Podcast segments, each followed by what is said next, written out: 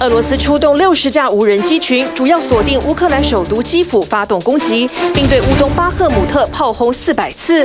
俄罗斯战力大量耗损，产能来不及供应，传派出八十年博物馆级 T 五十五老坦克出战。加拿大驱逐中国大陆驻多伦多领事馆一名外交官，表示这名外交官试图恐吓加国议员和亲属，大陆立即反制，将加国驻上海总领事馆领事列为不受欢迎人物，要求周六前出境。加拿大主要产油亚伯达省白起野火燃烧，全省进入紧急状态，撤离近三万人。南半球澳洲冬天提早报到，冷风为东南部带来强风、降雪、冰雹，出现罕见五月雪。得以驱逐移民的第四四十二条法案效期将在五月十一号结束，预计当天十五万人涌入美国，许多移民长途跋涉或爬货运火车车顶到达美墨边境，镜头直击两名女子奋力钻过铁丝网进入美国。美国总统拜登表示将制定新规，在航班严重延误或取消时，要求航空公司赔偿乘客损失，包括饭店和食物等。观众朋友晚安，欢迎起来 Focus 全球新闻。头条我们看的是中国跟加拿大的外交关系再度的严重撕裂，他们现在互相驱逐外交官员。导火线呢是加拿大国会议员，他支持新疆维吾尔人的人权，遭到北京当局锁定，试图呢对这个加拿大议员跟他的家人展开制裁，以便杀鸡儆猴，让加拿大人呢停止因为新疆维吾尔人。反对北京政府，在上个星期事件曝光之后，被迫害的议员要求把参与迫害的中国驻加拿大外交官驱逐出境，而加拿大的外长呢，就在五月八日正式宣告驱逐。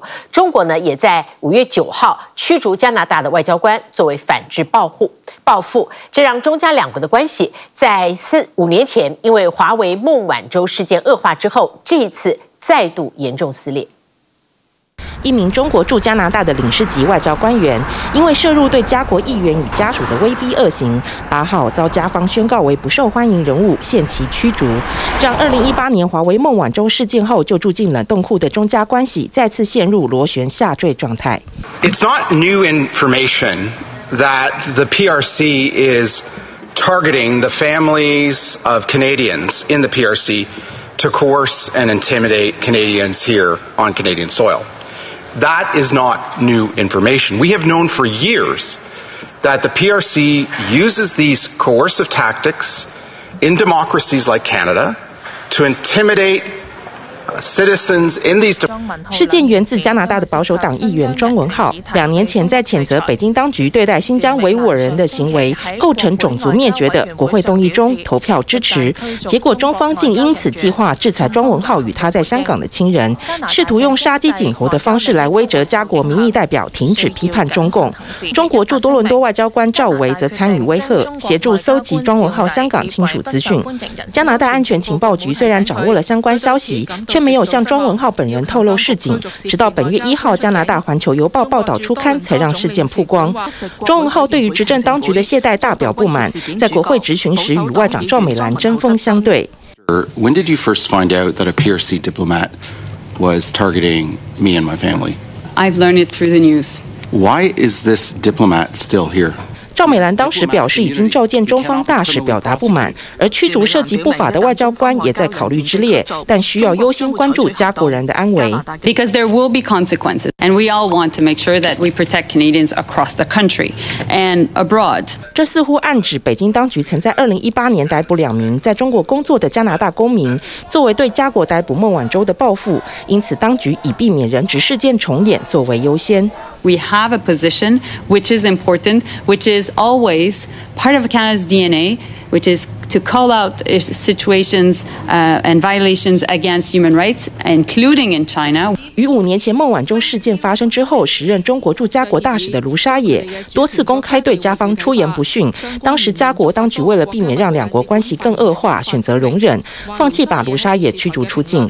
如今面对北京当局试图干预加国选举的说法甚嚣尘上，加方改采强硬姿态，在庄文浩事件爆发后一周就驱逐中方外交官，完全是无稽之谈。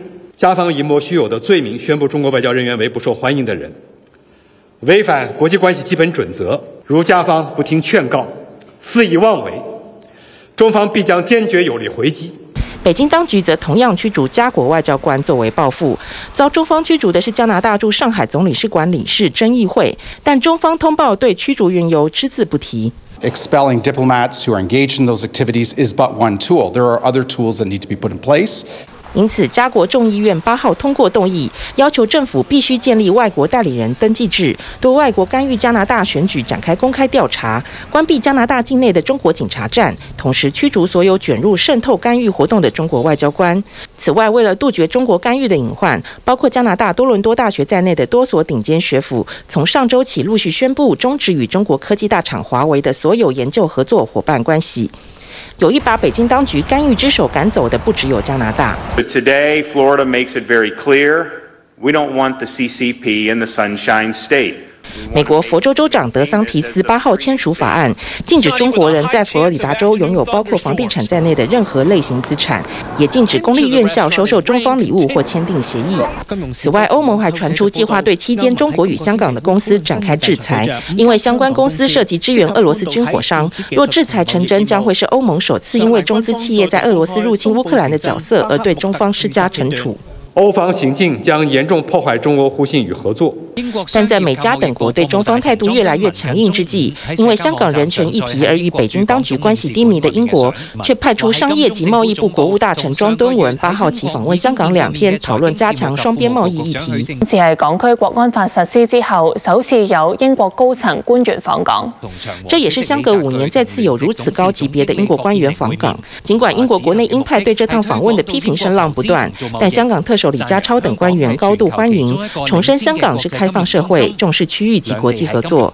在当前国际对抗气氛浓厚下，这也成为少见的积极互动景象。TVBS 新闻综合报道。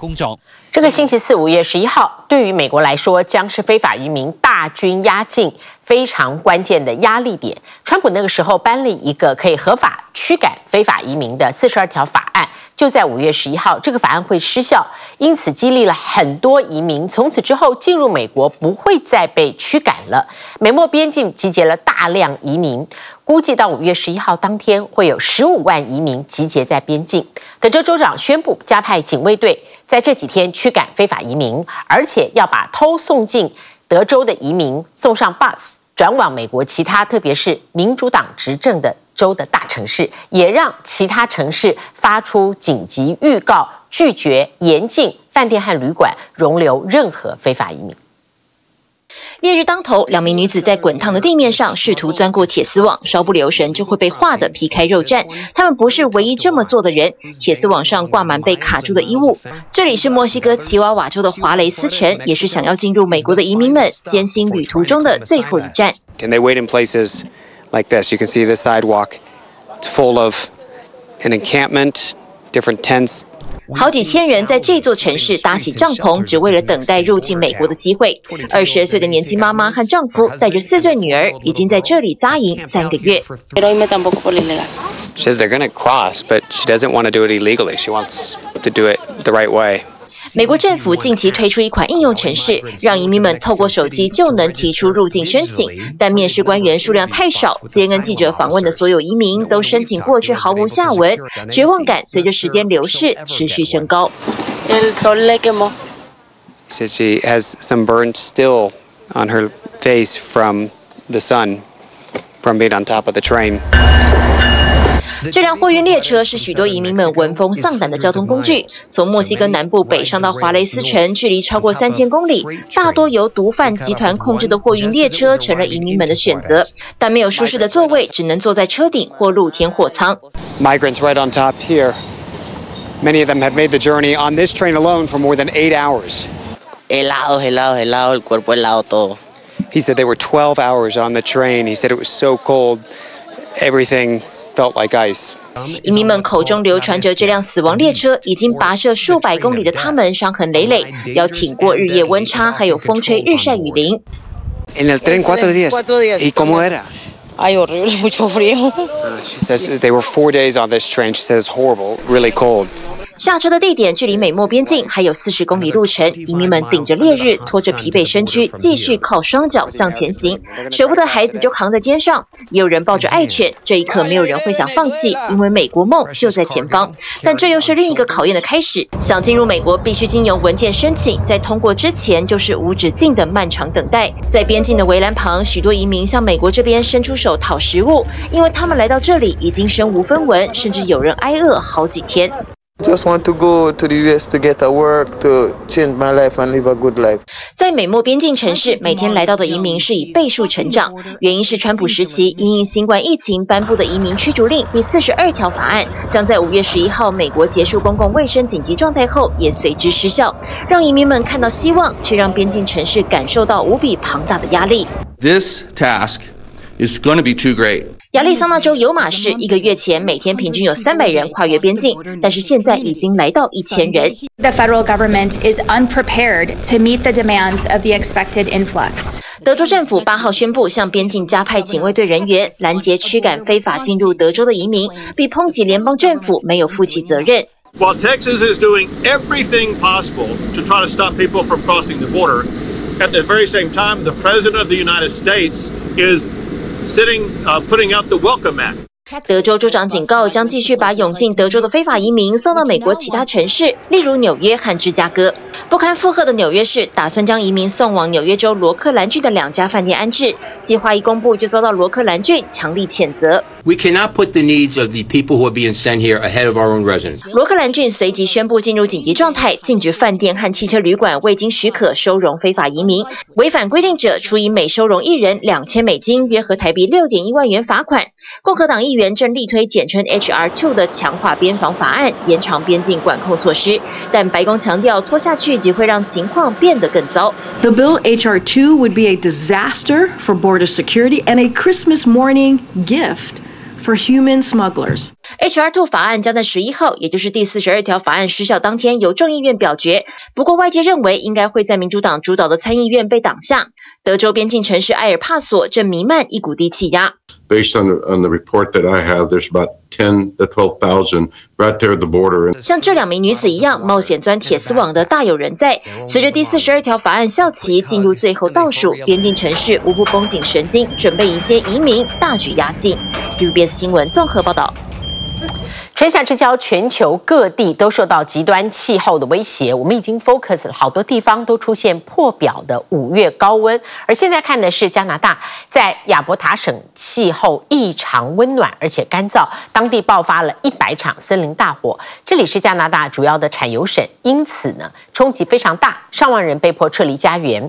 而南半球的澳大利亚冬季提早到。东南部刮起强风，降下大雪。其实距离滑雪季呢还有一个多月，但是澳洲的滑雪胜地已经有十公分的雪量。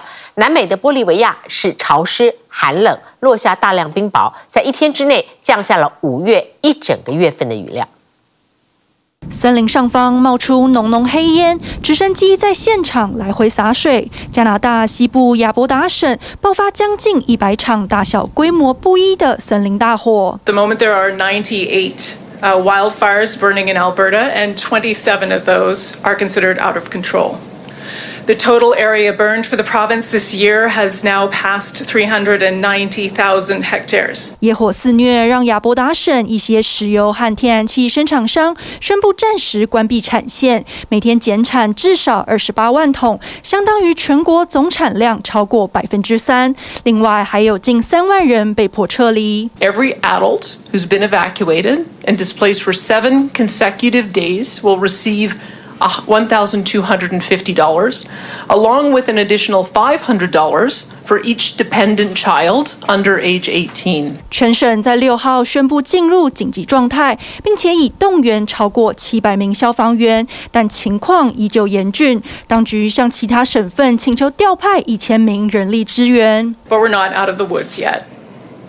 We're expecting to warm up towards the weekend, which could raise fire danger levels again, and we anticipate wind direction could shift, which will change how we tackle these fires. 过去一周，亚伯达省出现极端高温，上周三和周四气温飙上摄氏三十一度，比平均值高出超过十度。而当地降雨不足，导致土壤干燥，也都让火势更难控制。南半球的澳洲冬季则提早报道，才五月初已飘下片片雪花。周末袭来的一道冷风，为东南部带来强风、降雪和冰雹。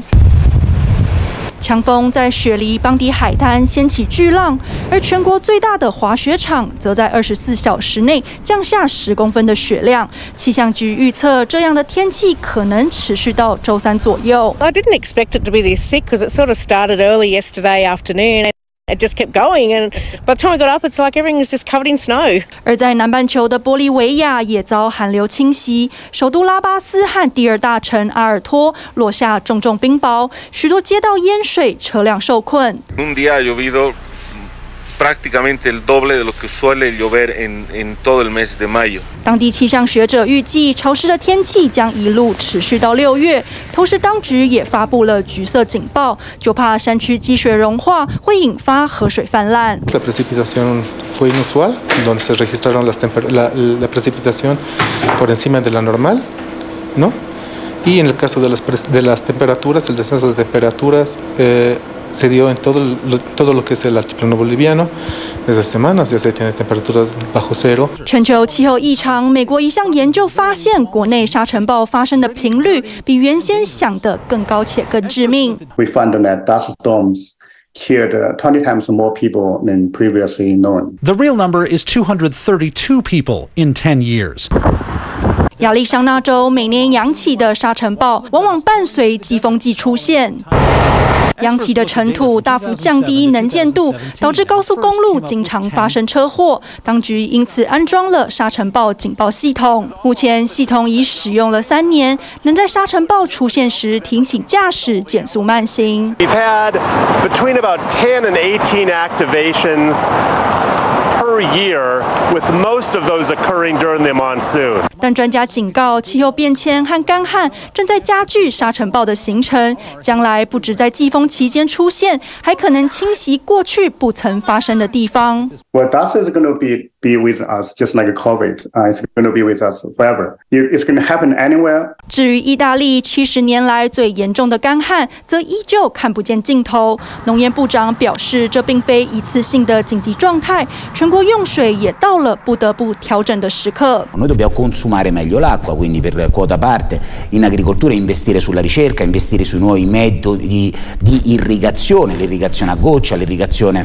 人为污染造成的气候危机，正给人类的生活带来巨大挑战。全球加速减碳，才能缓解危机蔓延。TVBS 新闻综合报道。疫情结束之后，全球各地的政府忙着处理的是随着经济消费不断升高的民怨。五月十号是尹锡悦上任满一年的日子，他的情况也一样。多数南韩人对于尹锡悦执政这一整年不满意的，其实都在经济。他的支持率在一年后没有突破四成。经济民生议题，民众依然觉得通膨居高不下。同时呢，对于消费的成本增高，心里面呢没有办法适应，外食非常贵，让南韩人大感负担。这一年来呢，尹锡悦的外交政策是最突出的，他推翻了前朝文在寅的战略模糊性路线，亲美亲日战略非常清晰。过程当中有很多争议，但是并没有阻止尹锡悦加强巩固韩美同盟、修复日韩关系的决心。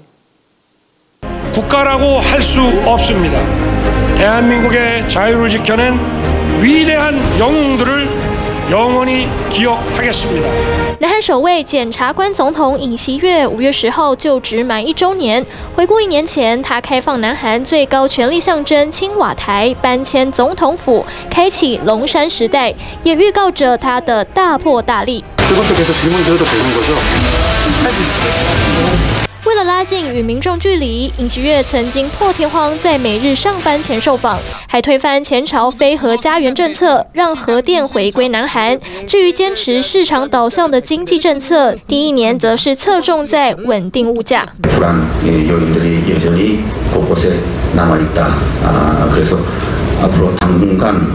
계속 일관되게 물가 안정 기조를 확고히 南韩通膨率从百分之六降到百分之三，民众体感还是吃不消。四月份南韩外食物价指数环比又涨百分之零点七，连续二十九个月维持增势。南韩饭店吃到饱餐厅宣布调涨两成，现在吃一次动辄十八万韩元，折合台币四千两百块。汉堡价格也贵上百分之十七，刷新十八年来纪录。가격이비싸더라도낼수밖에없는 좋은 곳에 모시고 가고 싶은 거는 다 똑같으니까. 점심을 7, 8천 원 정도면은 먹었던 메뉴들이 만 원을 넘어가니까 좀 부담스러워서. 五月份是南韩家庭月，家家户户欢庆儿童节、父母节，外食物价降不下来，南韩人负担沉重。雪上加霜的是，南韩出口表现没起色，冲击着景气复苏。 수출이 하반기에 크게 늘어나기가 좀 쉽지 않지 않은가 이런 생각이 들고요. 뭐 그런 상황에서는 어쩔 수 없이 내수를 부양시키는 방법을 사용해야 되는데 这也连带使南韩财政出现恶化，今年第一季税收同比减少二十四兆韩元。专家预测，南韩今年经济成长率可能无法突破百分之二。韩联社民调显示，尹锡悦施政满周年，支持率不到四成，大部分民众对经济政策最是不满。 의회주의의 포기입니다. 의정사의 受制于国会朝小野大，尹锡悦政府施政难逃被撤走的命运。南韩朝野空前对立，迫在眉睫的劳动、教育、年金三大改革也踢到大铁板。在民调当中，唯一获得较高评价的是尹锡悦的国防外交政策。We go together. 尹锡悦上任十天就与美国总统拜登会面，一改前朝战略模糊，确立战略清晰的路线。一年间，他与拜登六次碰面，终于在四月份与美国签署华盛顿宣言，加固韩美同盟。在屈辱外交、顺从外交的争议大浪当中，尹锡悦坚定要与日本重修旧好。但与此同时，南韩也与北韩、中国大陆和俄罗斯维持其紧绷关系，利弊得失有待观察。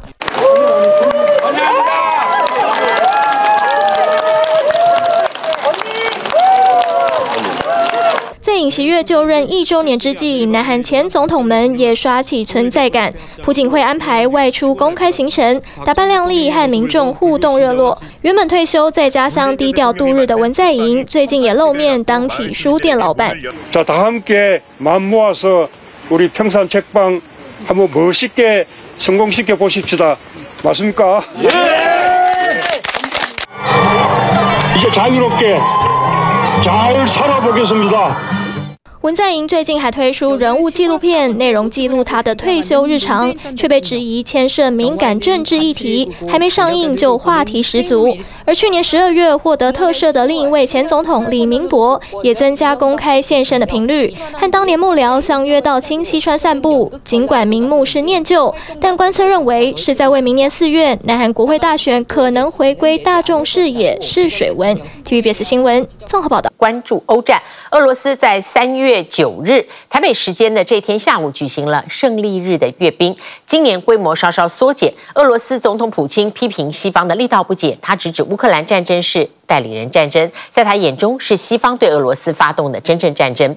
同一时间呢，俄军在乌克兰首都基辅发动大规模的空袭，所幸防空系统拦截了大部分的俄方飞弹。而欧盟执委会的主席范德赖恩选在欧盟定为欧洲日的这天到基辅访问，第一次和乌克兰一同庆祝欧战胜利。纪念纳粹德国无条件投降的胜利日大阅兵，九号在莫斯科红场登场。俄罗斯总统普京发表十分钟激昂演说，再次定调乌克兰战争是与西方代理人的冲突，怒批西方全球精英，称俄罗斯再度面临生存威胁。 Сегодня цивилизация вновь находится на решающем переломном рубеже. Против нашей Родины вновь развязана настоящая война. Но мы дали отпор международному терроризму, защитим и жителей Донбасса, обеспечим свою безопасность. 今年的阅兵式，军乐、礼炮、坦克、洲际飞弹一样不少，但基于安全考量，取消空中分列式演出，至少二十一个城市也取消阅兵游行。同一时间定九号为欧洲和平团结欧洲日的欧盟执委会主席范德赖恩特地选在这天造访基辅，为乌克兰总统泽伦斯基首次与乌克兰一同纪念欧洲日。前一天，泽伦斯基才正式签署法令，从此把乌克兰的胜利日移往八号，向西方靠拢。九号跟进欧洲盟友改为欧洲日，立刻遭克里姆林宫批评。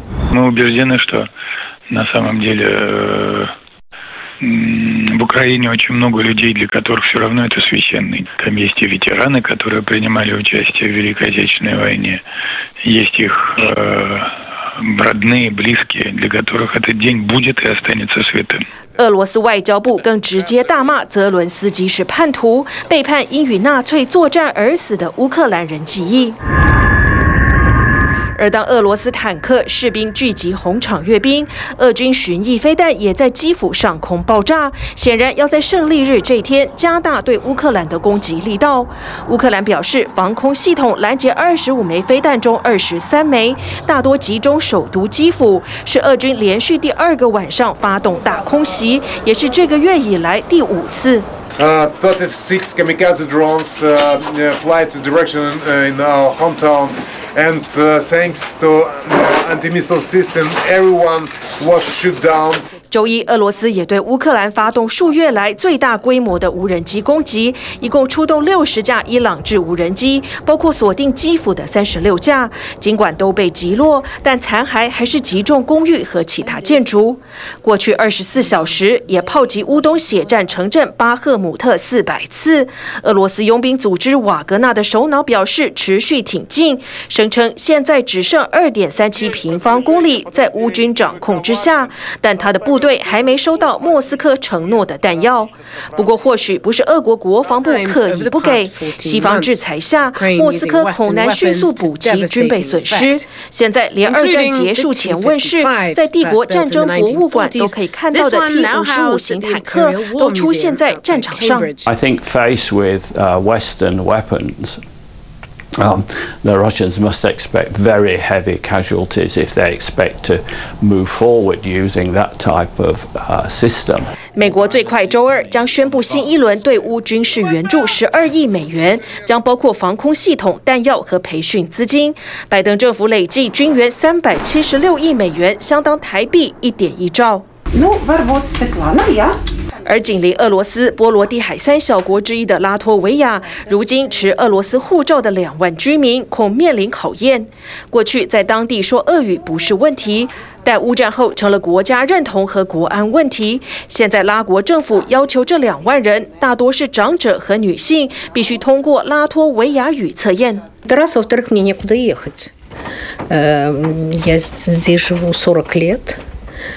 拉脱维亚一百九十万人口当中，约四分之一是俄罗斯裔。当初一部分人为了五十五岁退休领俄国年金，和付俄罗斯和白俄罗斯免签而申请俄国护照。但最新规定，七十五岁以下，年底前没有通过语言考试的俄国公民就必须离境，否则将面临强制驱逐。体育新闻综合报道。全球国门解禁之后，台湾的观众朋友去过日本的已经不少了。但是从这个星期之后再去日本，会感觉一个很不一样的氛围。因为周一开始，日本政府正式下修新冠病毒的法定等级，从第二类降到第五类。意思就是呢，它跟季节性的流感属于同一类。也就是说，这个日本民间呢，已经可以解除所有防疫措施。包括了百货零售、机场、餐厅都不会再看到隔离帘、酒精机，甚至体温计，那都成为过去了。从业人员自己决定服务的时候要不要戴口罩。不过呢，新冠病毒降级之后，日本最大的改变是所有的医疗机构都不可以拒诊。日本有很多在社区型、规模小的诊所，因此很担心他没有办法妥善控管就诊环境。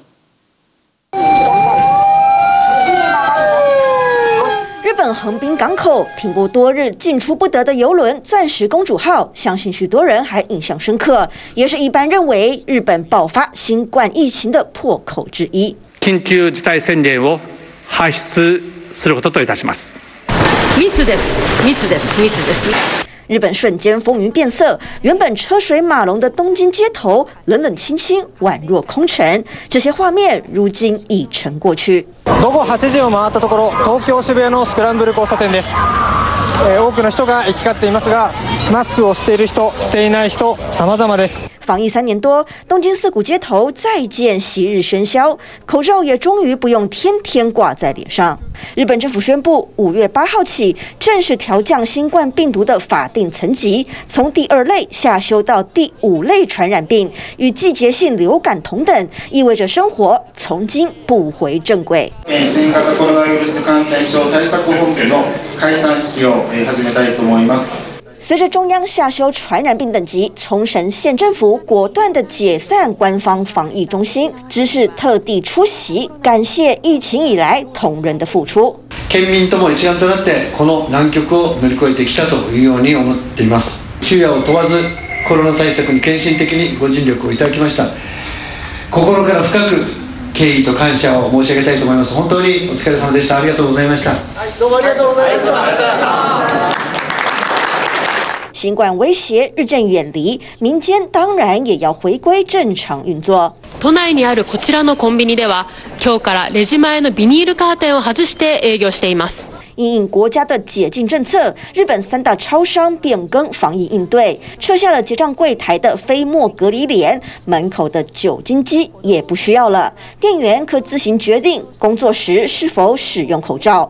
百货业也跟进，口罩佩戴依员工个人意愿，也撤掉出入口的体温检测仪。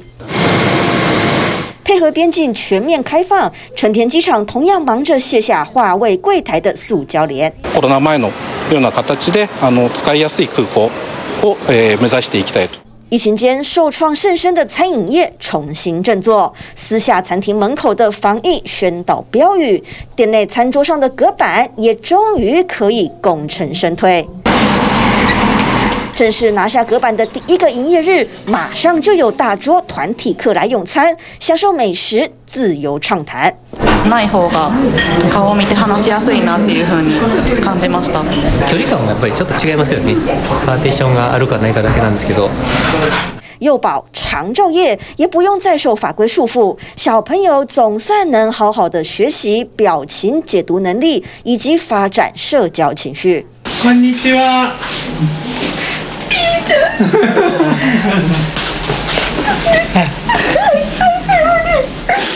与安阳长辈被迫分离的家庭，这会儿也能团聚一块。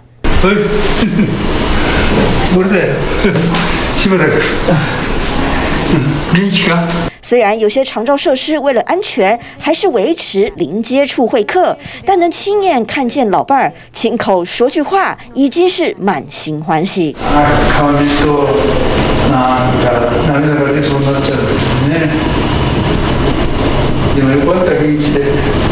只是新冠病毒降级后，医界处置也有所不同，因为如同流感一般看待，所有医疗院所都不得拒收病患。这对具有一定规模的医院来说，并不是太大问题。但社区型的小医院或小诊所资源难以扩充，反倒成为负担。患者さんに対する治疗の责任と重症であれば当然病院を绍介しなければいけないわけですから 诊疗所の先生はちょっと责任が増えるんじゃないかと思いますね。医师虽然无奈，但也不能违背天职，只能请民众有疑似症状时先行电话询问，并错开一般看诊时间，兼顾所有病患权益，医病之间一步步摸索，找出后疫情时代的医疗默契。TVB 新闻综合报道。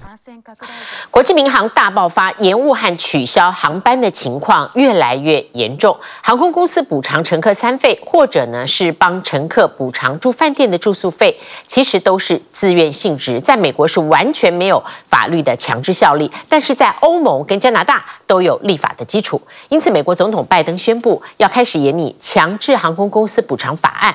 获得民众大力支持。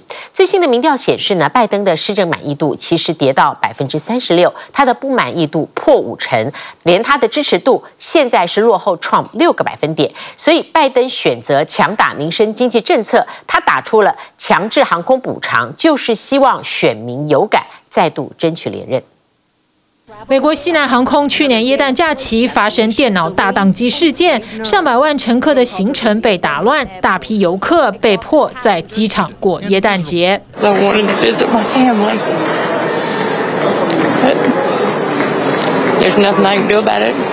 夏天旅游旺季即将到来，美国运输部官员坦言，航空交通的噩梦恐怕还会重演。Summer travel is going to put enormous pressure on the system, and we need to continue our work. 乘客行程被延误衍生出来的费用，得要看航空公司愿不愿意买单。目前，美国有十家航空公司提供餐费的补偿，其中九家还包括了饭店住宿。只是这些补偿没有法律强制力，航空公司可以随时取消。针对近期的航空乱象，拜登政府计划推出强制航空公司弥补法案。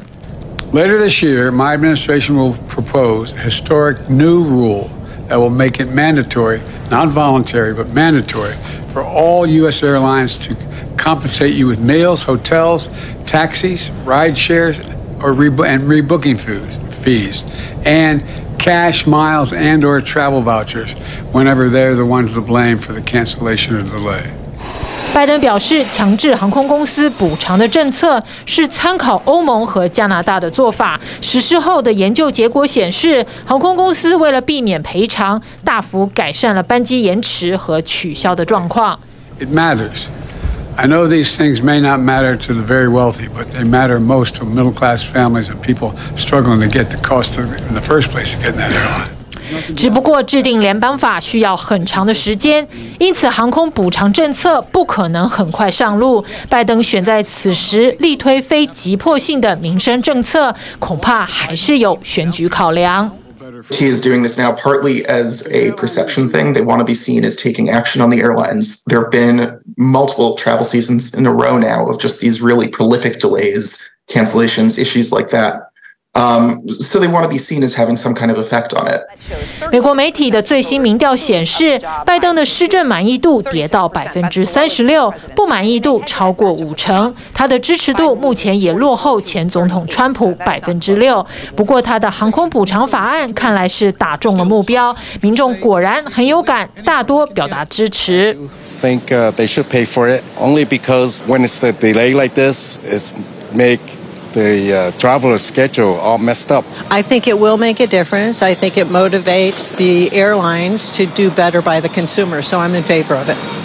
拜登目前还有一个迫在眉睫的危机，美国政府的资金将在六月一号见底。要是国会不能赶在这之前提高举债上限，美国就会面临灾难性的债务违约。财政部长耶伦急得如热锅上的蚂蚁，再次呼吁府院尽快达成协议。It simply is unacceptable for Congress to threaten economic calamity for American households and the global financial system as um, the cost of uh, raising the debt ceiling and um, getting agreement on budget priorities. 由共和党掌控的众议院上周已经通过提高三十一点四兆美元的举债上限法案，不过其中夹带了大幅削减预算的内容。拜登拒绝接受这项法案，批评共和党不该将两项议题混为一谈。The two are totally unrelated. Whether you pay the debt or not doesn't have a damn thing to do with what your budget is. What your budget is. Where you're going to spend money, how you're going to raise the money, how, what, what are you going to cut, what are you going. That's the... They're two separate issues, Two. And let's get it straight. We're trying to hold the debt hostage 拜登周二邀请众议院议长麦卡锡和参议院多数党领袖舒默到白宫协调，希望能将举债上限和预算案分开表决。共和党会前表示不愿意妥协，拜登立场也很坚定。一些参与谈判的人士就建议，先把举债上限的期限延长到明年十一月总统大选之后，同时冻结支出，先解除违约风险，其他的再慢慢商议。TVBS 新闻。综合报道，英国国王查尔斯三世的加冕典礼是最近的热话题，全球热话题。而伦敦当然弥漫着欢庆气氛，它让啤酒和香槟酒吧大受欢迎。温莎一间啤酒厂是特别为加冕典礼打造新啤酒，取名“王者归来”。而香槟呢，也引发大家的兴趣。科学家一直对香槟倒出来之后气泡源源不绝、直线上升的原理感到好奇。美国布朗大学的研究发现，开瓶之后压力释放，酿造过程产生的二氧化碳从液体当中完全释放出来，加上香槟的风味分子附着在气泡上，因此产生了气泡不断上升的特殊现象。将拉杆往下扳，来一杯沁凉啤酒。不过这款啤酒可是大有来头。为了英国国王查尔斯三世的加冕典礼，王室故乡温莎一间啤酒厂特地为此打造一款新啤酒，而且有个超霸气的名字——王者归来。Return of the King is a British golden bitter, 4.2% ABV. Um, it's an easy drinking, lightly floral scented, uh, lightly citrus scented. Uh, golden bitter。查尔斯三世在担任王储期间，对环境生态、有机种植特别有兴趣，甚至有自己的有机食品品牌。啤酒厂特别采用皇家庄园种植的有机大麦，符合查尔斯三世的永续精神。啤酒瓶上的画作由伦敦艺术家马丁杰瑟普绘制。查尔斯三世周围围绕着鸟类、蜜蜂和蝴蝶，强调他对自然和绿色环保的热爱。Yeah, so here in Windsor and Eton, uh, we get a lot of people from around the world that stop off. Uh, try try our food, but also try the beer. So with the fact that we've got a coronation beer on, Return of the King, they all want to try it. 欢庆气氛，除了喝啤酒，也有人想来点搭配王室高贵感的香槟。坐落于伦敦地铁站二楼的香槟酒吧，乐得迎接加冕典礼带来的观光潮。不过喝香槟的同时，许多民众可能会注意到，倒在酒杯中的香槟液体总是充满着直线上升的气泡，原理引发科学家好奇。美国布朗大学研究人员五号发表研究报告，谜底揭晓。So what we discovered is that there are these molecules that attach to the surface of bubbles that are called surfactants. Uh, and those molecules, which in the case of champagne happen to be the good stuff, the flavor molecules. 源源不绝的上升气泡，让喝的人洋溢满满幸福感。原理来自酿造过程。Yeast produces uh, ethanol, and it produces uh, carbon dioxide. But since it's enclosed in a bottle, the carbon dioxide uh, does not escape. It becomes dissolved in the liquid. And as this happens, you know, as the yeast eat the sugars of, of the grape juices, uh, they, the, the carbon dioxide uh, accumulates in the liquid, and that's why the pressure inside the bottle increases. 不断产出的二氧化碳开瓶后压力骤减，让泡泡倾巢而出。科学家表示，同样都是有气的饮料，啤酒的气泡则不一定会直线上升，是因为成分不同。Beer, of course, has a different flavor and a different composition, different origin, or com a completely different origin from sparkling wine. So in that case, those molecules are of a different kind. They're proteins that are smaller, and sometimes they attach to the surface, and sometimes they don't. 下回拿起香槟杯时，就能理解气泡直线上升的原理了。研究人员笑称，这项研究让人乐在其中，因为开瓶后的样本最后都进到肚子里了。 There's a lot of that to drink anyway, but yes, uh, we. Um, we did conduct some experiments with actual uh, champagne, sparkling wine, and and some beer. Uh, but again, it was just a few a few glasses just to test, just to demonstrate that this was the case. 生产于法国香槟地区，使用特定品种葡萄的酒种才有资格被称为香槟。联合国教科文组织在二零一五年更将法国香槟区纳入世界遗产。香槟两个字受到法律保障，酒厂不得随意使用，让香槟成为奢华消费的象征。I would say people feel like they have to pay a lot for champagne. It's a premium product, so there's this idea that if the champagne you're buying isn't expensive, then you're not really getting a good champagne. 不过还是有厂商踩了红线。比利时海关人员近期销毁了超过两千三百罐的美乐 High Life 啤酒，只因为该产品上出现了啤酒中的香槟标签。这款啤酒本来只在美国销售，相当受到欢迎。不过宣传方式并不符合欧盟的贸易规定。这回有来自德国的买家下定，被法国香槟委员会盯上，要求销毁。比利时海关配合规范处置。Là, des, des, des marchandises ne peuvent pas être importées sur le territoire euh, européen avec le nom Champagne, pour autant qu'ils ne sont, sont, pas produits euh, en, en, en, dans la région du Champagne. 香槟和啤酒不能混为一谈，比利时海关强调，所有啤酒罐都会进行回收，确保不会造成环境负担。TVBS 新闻综合报道。事实上，英王查尔斯三世的加冕典礼庆祝活动在星期一进入尾声了。白金汉宫发布这四张由英国著名摄影师拍摄的首批官方照片，您可以看到，包括新王穿着长袍，戴着王冠，那么他手持君主宝珠跟权杖。另外呢，呃，也有他和王后两个人合照的照片，包括和卡米拉在客厅里面戴着玛丽王后的王冠，还有加冕典礼结束后，嗯，他们的合影。那么当然引人注目的是刚刚看到的第四张王室所有成员合影留念，这里面没有哈利王子，因为在王室成员合照的时候，他已经在返回美国的途中了。谢谢您今天跟我们一起 focus 全球新闻，祝你平安，我们下次同一时间再会。